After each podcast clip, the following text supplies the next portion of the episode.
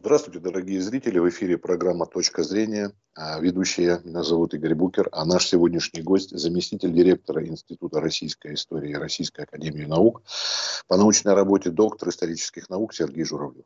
Здравствуйте. Здравствуйте. Здравствуйте. А, мы с вами, когда в прошлый раз говорили, э, было упомянуто о том, что среди историков э, есть масса вопросов, между которыми ведутся очень активные споры, и они наверняка интересны людям, которые интересуются историей. Вот хотелось бы сказать, что какие современные трактовки исторических тем, какие дискуссии. А, но что тема необъятна, поэтому решили сосредоточиться на исключительных моментах отечественной истории. И, наверное, начать надо с начала 20 века, так скажем, да? О революции, о гражданской войне. Ну, я действительно хотел начать с того, что в прошлый раз мы обсуждали с вами в основном проблемы учебной литературы, учебников. Да, да. И, наверное, те, кто слышал эту передачу, обратили внимание на то, что сейчас идет э, процесс ревизии э, учебной литературы для того, чтобы сделать ее в большей степени соответствующей современным научным трактовкам, э, чтобы избавиться от устаревших научных трактовок и так далее – вот в связи с этим э, проводится большая работа, в том числе и нашим институтом, э, по совершенствованию историко-культурного стандарта и в учебной литературе происходят изменения. В этом смысле, конечно, существует немало сюжетов, которые по-прежнему вызывают споры, дискуссии и в научной среде, не только в нашем обществе. И возникает вопрос, каким образом быть в ситуациях, когда нет единства в научной среде, как трактовать те или иные события. Э, давать только одну точку зрения э, в учебниках, тогда какую именно? Либо идти по какому-то другому пути. Вот это на самом деле очень серьезный вопрос. Да. Э, вопрос Сергей Владимирович, секундочку одну, Сергей Владимирович, а вот вообще критерии исторической оценки, что вот именно так иначе какой-то имеется – или он тоже размыт сам по себе критерий? Нет никакого критерия. Дело в том, что историческая наука, как и любая наука, развивается. Э, понятно, что э, идет превращение источниковой базы, то есть мы э, вводим в научный оборот новые документы постоянно, что-то рассекречивается у нас из рубежом. Появляются какие-то новые интерпретации, подходы, которые меняют представление, делают более актуальным сюжеты, которые раньше считались второстепенными.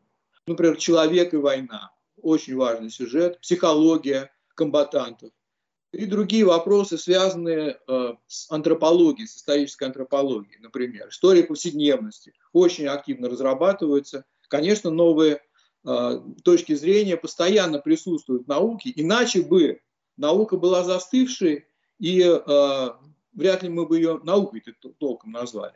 Поэтому, э, конечно, все время э, идут какие-то коррективы, постоянные дискуссии. Это нормальный процесс. Но э, мы понимаем, что если мы что-то новое в науке получаем, значит, это должно постоянно в учебники попадать. Поэтому учебники, безусловно, будут регулярно пересматриваться, совершенствоваться. Это нормальный процесс. Вот я бы хотел начать с темы очень важной, очень серьезной, где у нас последние годы действительно наметились э, серьезные изменения. Э, трактовка революции, революции 17 года. Или, как мы, может быть, представители старшего поколения, привыкли с советских времен говорить о двух революциях. О так называемой буржуазно-демократической, как в советских учебниках говорилось, говорилось февральской революции и э, уже настоящей социалистической Октябрьской революции. Э, вот у нас сейчас, конечно, э, в научной среде э, получило распространение в большей степени, большинство историков с этим согласны, безусловно, э, концепция единой Великой Российской революции, которая в своем развитии прошла несколько этапов, несколько периодов. И э, если говорить вот об этих периодах основных, единой революции, еще раз повторюсь, то здесь понятно, что февральский этап, октябрьский этап единой революции и завершающий этап этой же самой революции – это гражданская война. То есть мы трактуем э, единую революцию как э, значит, с точки зрения динамики политических процессов. И вот э, в этом смысле мы рассматриваем э, ее э, как начавшуюся в феврале 2017 года и закончившуюся с окончанием гражданской войны э, примерно в 2021-2022 годах. Сергей Владимирович, а какой смысл разделять? Никакая разница. Можно говорить об одной революции, этап она, или начало, или середина. Вот какой смысл? Гражданская война, гражданская война. Ну и все, посудили. А то, что это этапы, это вот какую-то роль такую прям важную несет по себе смысловую нагрузку. Что это? Ну, конечно, конечно. Дело в том, что дело в том, что раньше, когда эта концепция советская концепция двух революций разных, принципиально разных революций разрабатывалась, а было это в 30-е годы, когда создавалась сталинская модель исторического процесса то э, задача, идеологическая задача, заключалась в том, чтобы провести четкий водораздел. Вот до октября 2017 года это была старая эпоха, пусть даже она включала в себя эту самую февральскую революцию, а с октября 2017 года это совершенно иная эпоха. Она откры... Октябрь 2017 года открыл человечеству э, новый мир. И, соответственно, вот под эту концепцию идеологическую подтасовывалось все остальное. А сейчас, когда мы э, непредвзято, объективно стали рассматривать процессы, которые происходили и в 2017 году, и до этого, и после этого, то мы видим очень многие вещи намного сложнее. Они представляют собой определенную преемственность процессов. Ну, например, э, э, февраль имеет довольно много преемственности с дореволюционным прошлым. И то, что произошло после октября, тоже имеет много преемственности, потому что э, страна, люди, сформировавшиеся представления о нормах поведения, это все пришло с дореволюционных времен. И просто так по щелчку пальца выключателем выключить это было невозможно. Поэтому мы, мы видим сейчас, например, что э, государственный аппарат, и, э, который формировал, э, формировало Временное правительство после февраля 2017 года, и советский государственный аппарат, он во многом был государственным аппаратом, который уже существовал э, до февральской революции, то есть фактически царский аппарат. По крайней мере, э, чиновники э, вот этого низшего и среднего звена, они во многом перешли в советский аппарат. Особенно такие неполитические учреждения, как почты, телеграфы, хозяйственные службы всевозможные и в центре, и на местах. И только чиновники высшего уровня, руководство высшего в министерствах, оно, конечно, менялось. Почему это происходило? Это происходило потому, что и у, у Временного правительства, и у советского правительства не было кадров. Не было кадров служащих, которые были бы образованы, имели бы опыт именно этой деятельности. Значит, вот такая вот преемственность, она очень четко прослеживается. Нам важно понять динамику процесса. Нам важно понять также, э, ну, например, из другой области совершенно пример. Продразверстка знаменитая, периода гражданской войны, которая крайне негативно воспринималась крестьянством, мы понимаем почему. Но ведь это было не изобретение большевиков, не от хорошей жизни они это делали. Продразверстка начала вводиться в Россию в 1916 году в некоторых регионах. А Временное правительство вообще объявило хлебную монополию. А затем большевики ввели продовольственную диктатуру. То есть, в общем, шел процесс по нарастающей. И для того, чтобы понять истоки каких-то процессов, мы, э, историки, видим, что нам необходимо этот, это время в целом смотреть в динамике, как единый процесс революционный, э, который имел определенные этапы. И логика, еще раз повторю, развития исторической ситуации, она предполагает вот такое единство. А, то же самое относится к гражданской войне. Раньше у нас считалось в советской историографии, что гражданская война началась а, в мае-июне 1918 а, года, и такой отправной точкой было выступление, как тогда говорили, Белочех. Мятеж Белочех но не очень, э, не, не очень обсуждалось и э, пояснялось, кто такие эти белочехи, почему они, собственно, начали гражданскую войну. Сейчас у нас в исторической науке по-другому рассматривается. Мы, по крайней мере, большинство историков современных, считают, что гражданская война началась сразу после прихода большевиков к власти. Потому что ну, ситуация действительно в регионах была настолько уже взрывоопасна к этому времени, что приход большевиков, он еще больше стимулировал противостояние.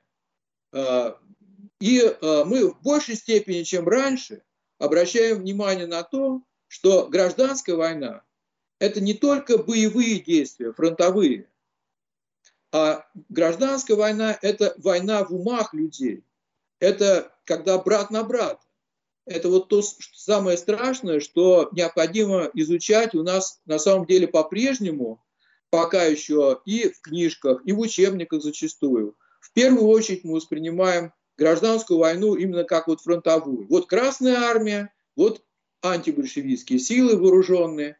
А то, что на самом деле вот в этих самых э, вооруженных силах регулярно, по разным подсчетам от 5 до 8 процентов населения участвовало, а вся эта гражданская война проходила по линии повстанч, повстан, повстанческого движения, партизанских формирований, э, э, либо вообще попыток как-то выжить в условиях гражданской войны, гражданского населения. Сергей вот, Владимирович, а вот тот период, это... который Ленин называл триумфальное шествие советской власти, он теперь Мы уже, уже так не называем. Это был там, значительно более, значительно менее триумфальный, значительно более сложный период. А, конечно, а, советская власть устанавливалась с большим трудом в разных регионах по-разному. А, в разное этом, время примерно в это время после, да, примерно в это время как раз после октября 17 года, но там же все было на, намного сложнее. Э, во многих городах советы, которые действительно приходили к власти, они были не большевистскими.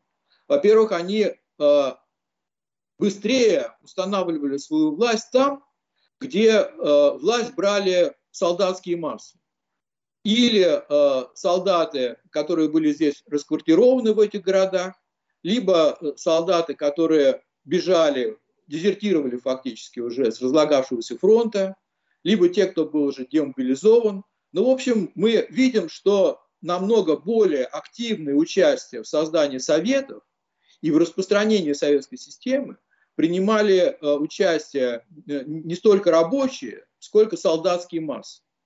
Ну, фактически это крестьяне в солдатских шинелях, как мы говорим.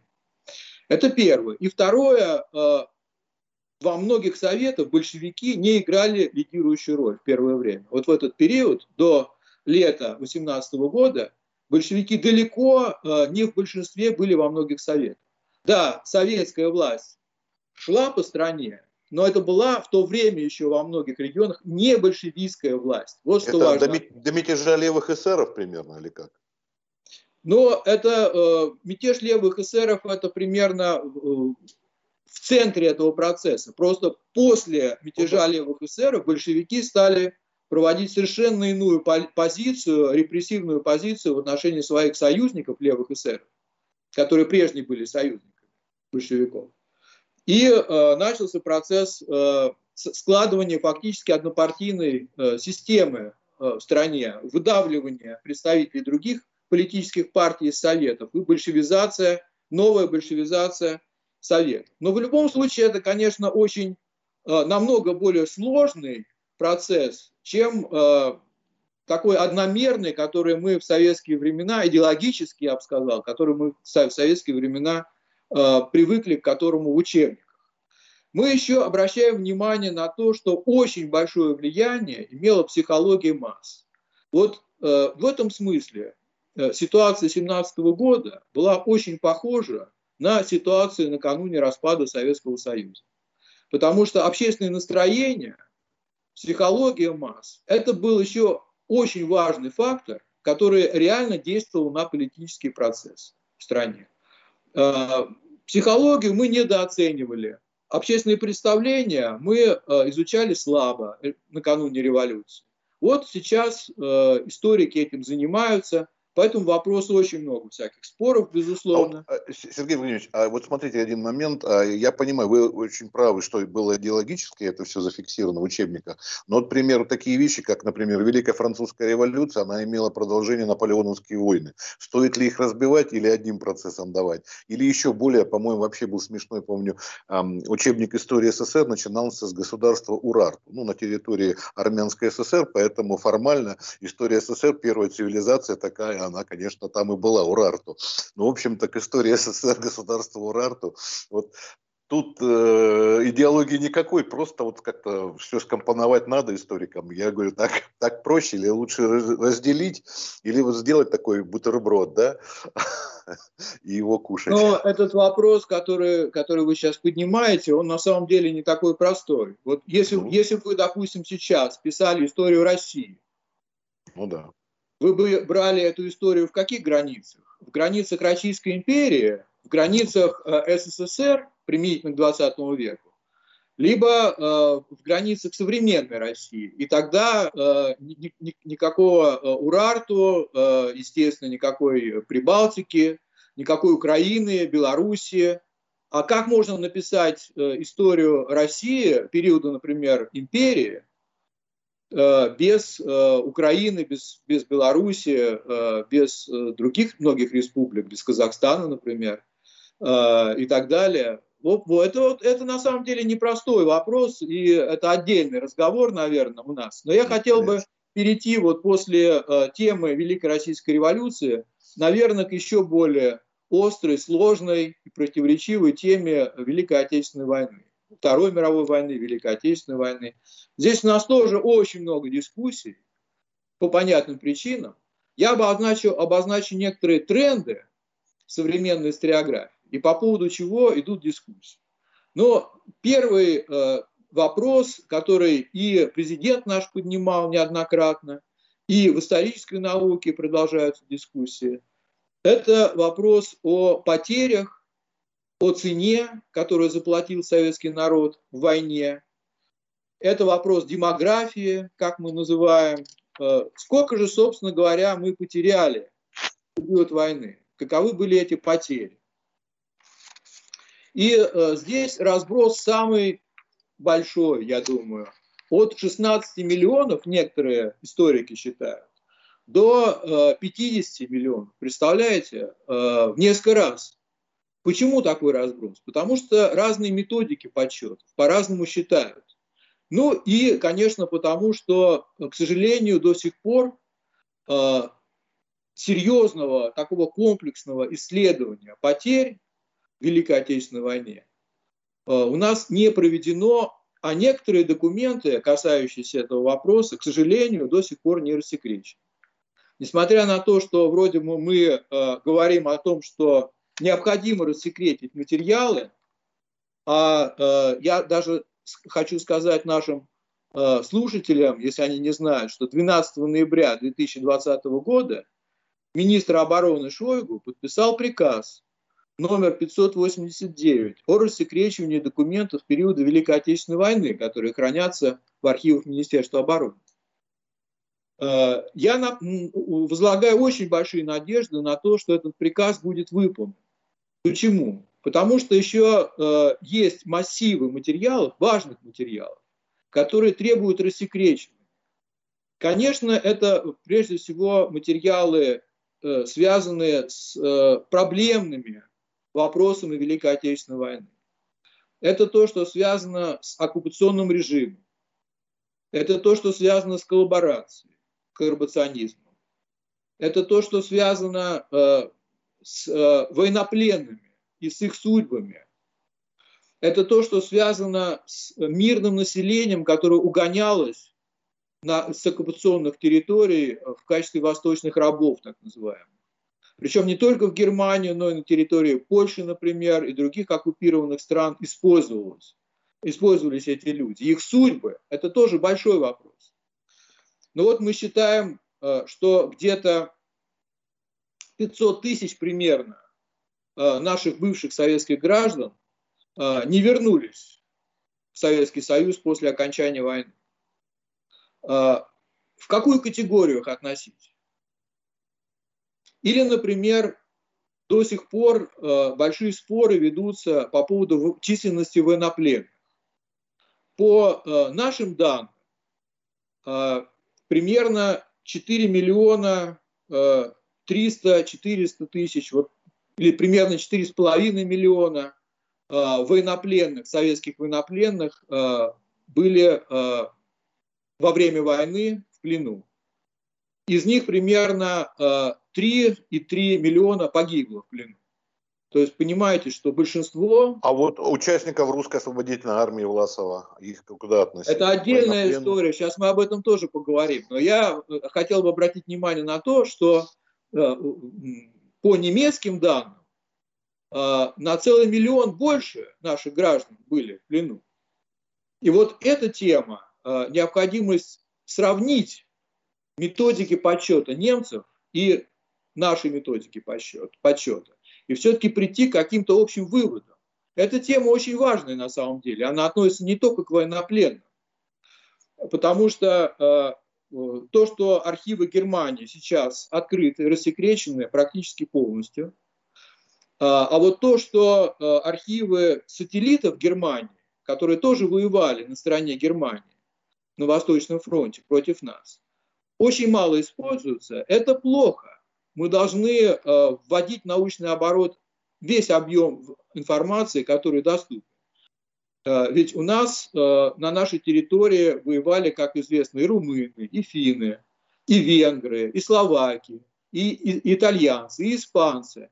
То есть интернационал фактически. А вот их архивы военных лет мало, к сожалению, историками используются. Сергей а Владимирович, а, а, а, а, а война, это противостояние с Квантунской армией, она же относится к Великой Отечественной войне? Это относится ко Второй мировой войне. Великая Отечественная считается, это только... закончилась у нас 9 Понятно. мая, а Вторая мировая закончилась 2 сентября. Но это, это и началась она это, на 1 это сентября. Это в рамках Второй мировой войны, но было как бы две войны. Одна Великая Отечественная, а другая с Японией. Вот вопросу о подсчете, да, как мы говорили, революция одна с гражданской войной, тут совместили, а тут разделение. Ну да, Первая мировая известно, началась 1 сентября с нападения на Польшу в 1939 году. Вторая а, мировая. Вторая, Вторая то есть, да, а, а Великая Отечественная началась 22 июня 41 да, понятно, даты верно. разные. Вот, ну, но окончательно... Вторая мировая да, война, да. Ну, то есть тут, тут, тут пересмотра не произошло. Великая Отечественная, как у нас Нет, была в рамках, тут, так тут она... Все, тут, все, тут все нормально. А вот э, статистика потерь, да, это большая проблема. Но вот сейчас большинство историков считают, что мы потеряли от 26 до 27 миллионов человек э, в период э, Второй мировой войны. И это на самом деле э, небывалые в истории потери, потому что если э, посмотреть по соотношению э, населения в целом, то окажется, что примерно 13,5% всего населения нашей страны мы потеряли. А вот давайте сравним с другими странами. Например, Германия в годы Второй мировой войны потеряла 8% своего населения. Япония 3,7% своего населения. Франция 1,35%. А, Британия э, меньше 1%. Соединенные Штаты Америки 0,32% своего населения. Понятно из этого соотношения, э, что, конечно, основная тяжесть войны э, легла на долю Советского Союза. Еще, конечно, важно понять, э, что по нашим подсчетам большинство вот из этих 26-27 миллионов – это гражданское население. Самая страшная вещь на самом деле. Э, за что погибают военнослужащие, мы понимаем.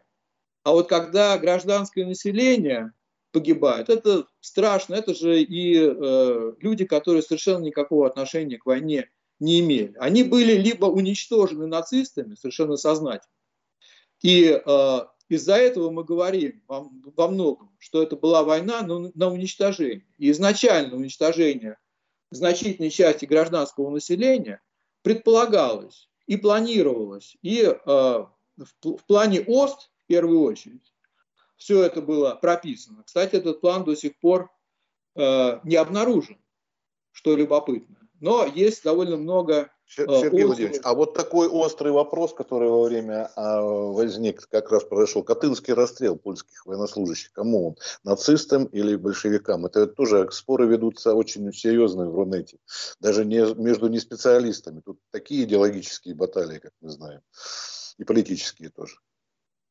Ну, э, по поводу Катынского расстрела историки-то более-менее представляют ситуацию, потому что там примерно в том, в том же самом месте э, был полигон НКВД, и сначала в конце 30-х годов, ну, буквально накануне войны там производились расстрелы э, политические, по политическим мотивам, прежде всего, репрессированных. А за, ну и примерно в это время после того, как наши войска вступили э, на территорию Польши в 1939 году уже после немцев, и э, были захвачены польские офицеры, там, естественно, тоже были расстрелы. То есть вот тот факт, что примерно в одно и то же время, в одном и том же месте производились разные расстрелы, он и вызывает такие вопросы. Но то, что э, определенная часть э, польских офицеров была репрессирована, в том числе расстреляна, здесь вопросов у историков сейчас нет. Сергей Иванович, из-за нехватки времени, может быть, тогда перейдем к распаду СССР, последняя такая важная тема. И недавно мы, много еще современников, которые застали все это.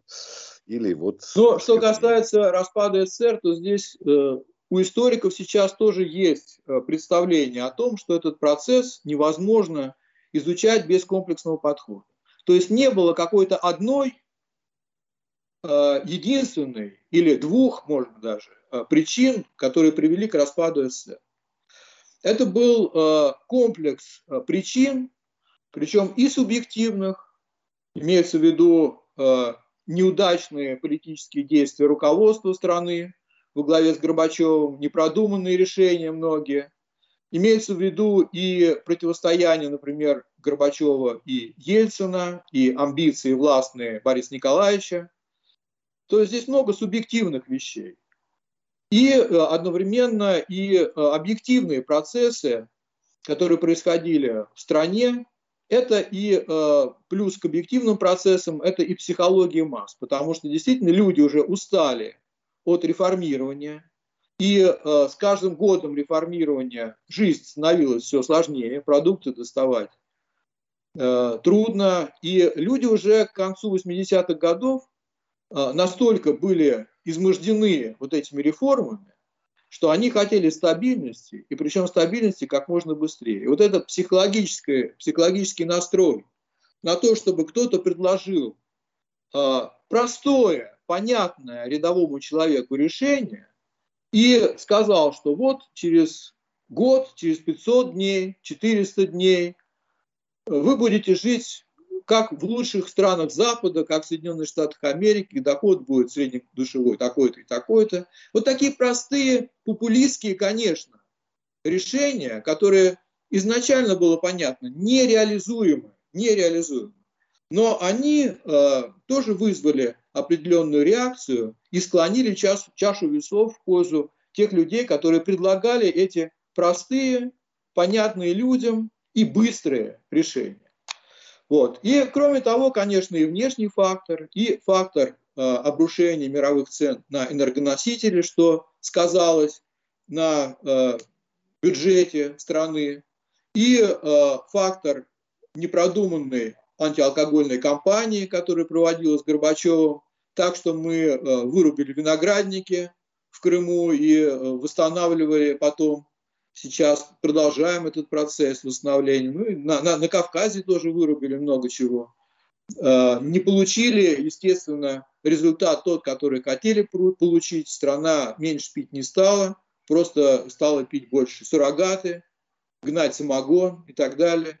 В общем, было очень много всего, очень много всего, прямо скажем, было причинами распада СССР. Но вот такой э, вопрос, который в последнее время больше всего вызывает дискуссию, это э, политические основания для распада Советского Союза и экономические основания. А, есть историки, которые полагают, что в политическом смысле распад э, советской системы был предопределен уже в 17 году. когда большевики к власти приходили. Потому что э, неестественно эта система коммунистическая и, и идеи, которые у нас в течение 70 лет проводились, но они не жизненные изначально. Поэтому якобы политическая система подгнила, изгнила уже окончательно к 80-м годам, и, значит, в политическом плане Советский Союз не был реформирован. Но вот я лично отношусь э, к историкам, которые э, считают, что э, все-таки не только в политическом плане советская система была реформируема, но и реальные реформы э, проходили в период перестройки. И вот, кстати, в политическом плане э, перестройка была достаточно успешной, потому что монополия одной партии э, была разрушена. Э, советы, которые продолжали формально оставаться теми же самыми советами, они были уже э, к концу 80-х годов э, фактически многопартийными органами. И э, шел процесс демократизации политической системы. В общем, я думаю, что вот как раз... Политический... Сергей Владимирович, а закон о госпредприятиях, который позволил предприятиям это, это напрямую выходить? Это ну, экономика. Вот если говорить уже об экономических процессах, здесь ситуация намного сложнее. Здесь действительно было очень много проблем. Э, как эти проблемы решать? Когда начались проблемы? Э, ну, есть историки, которые считают, что проблемы э, в экономике, серьезные проблемы начались уже в конце Брежневского периода, то есть 70-е годы, особенно к концу 70-х годов. И начало перестройки в 1985 году как раз было вызвано в первую очередь экономическими проблемами. Она должна была решать экономические задачи. Так оно и есть на самом деле. Политическую систему реформировать не собирались в 1985 году. Это все потом э, в один клубок собралось. Э, было понятно, что невозможно реформировать экономику без реформирования политической системы. Но надо было это выстраивать поэтапно, как делал Китай, например. Да, вот. а, а мы попытались это сделать вместе, и получился бардак на самом деле. Поэтому, э, да, ну, экономика, я думаю, это отдельный разговор. У нас в экономическом плане реформы не получились, прямо скажем. И запуск э, тех э, реформ, которые были связаны с э, индивидуальной трудовой деятельностью, э, правом предприятий устанавливать э, значит, э, плавом предприятий э, зарабатывать деньги и устанавливать э, э, фактически цены на продукцию, осуществлять прямые договора без координации. То есть фактически шел процесс разрушения плановой экономики, которая и так находилась уже на краю, и, к сожалению, те реформы, которые должны были запустить рыночные механизмы, они, э, не запустив толком рыночные механизмы, э, фактически привели к краху плановой экономики. Вот Китай, например, который нам дает и сейчас примеры того, как достаточно успешно можно сочетать план и рынок, и у нас в период НЭПа тоже были определенные успехи в этом отношении. Я думаю, что именно китайский пример, он дает основания для размышлений по поводу того, что не было сделано, э, как надо было сделать, и э, значит, э, как вот исторический опыт нам использовать для того, чтобы мы не совершали в дальнейшем Э, Сергей Ильич, а, а помните, там была еще эта самая академика Глушкова Виктора Михайловича, система УГАЗ, которую сменили там эти косыгинские реформы. Это еще тоже 70-е годы, которые повлияли на то, что мы не реформировали. У нас бы компьютеры были, если бы последовали бы той программе. То есть надо было еще в 70-е экономикой ну, заниматься. Вы имеете в виду, что да, это нет, э, тогда и занимались экономикой, просто пошли по другому пути, и речь шла о том, что принцип материальной заинтересованности э, в реформах э, Косыгина предполагалось э, более широко ввести, и хозрасчет, и вот эти все материальные стимулы, они должны были оживить экономику.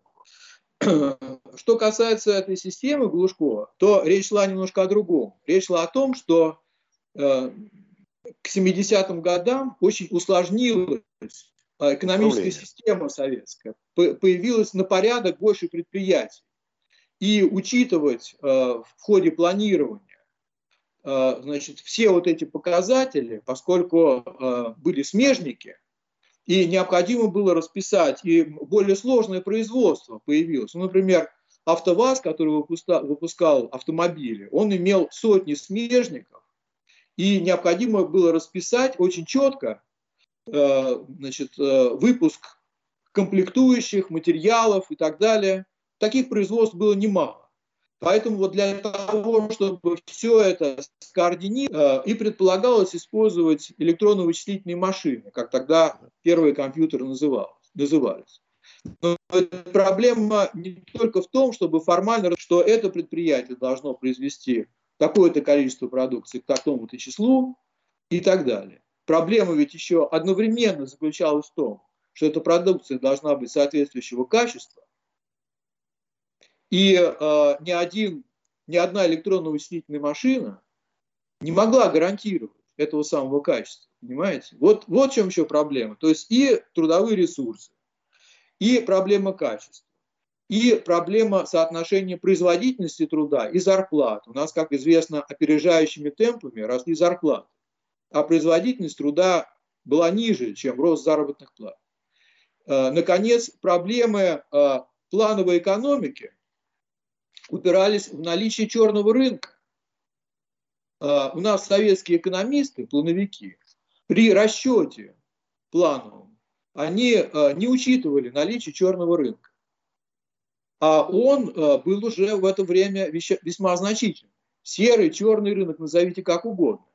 Но деньги, экономика, да. деньги уходили, э, продукция уходила налево, мимо государственных структур. И это отказывались учитывать. Инфляция тоже была. И это тоже отказывались учитывать наши госплановики официально. Все это официально не учитывалось.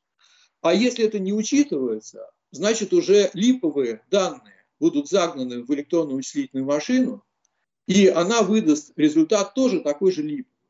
То есть на самом деле, э, на мой взгляд, э, конечно, отчасти внедрение, более широкое внедрение ЭВМ что-то рассчитать могло, но человека, который должен произвести качественную продукцию, и э, те вещи, которые были связаны с экономикой, но по идеологическим причинам не признавались, и черный рынок, и инфляция, главные из них, здесь электронно-вычислительная машина была совершенно бессильна что-либо сделать.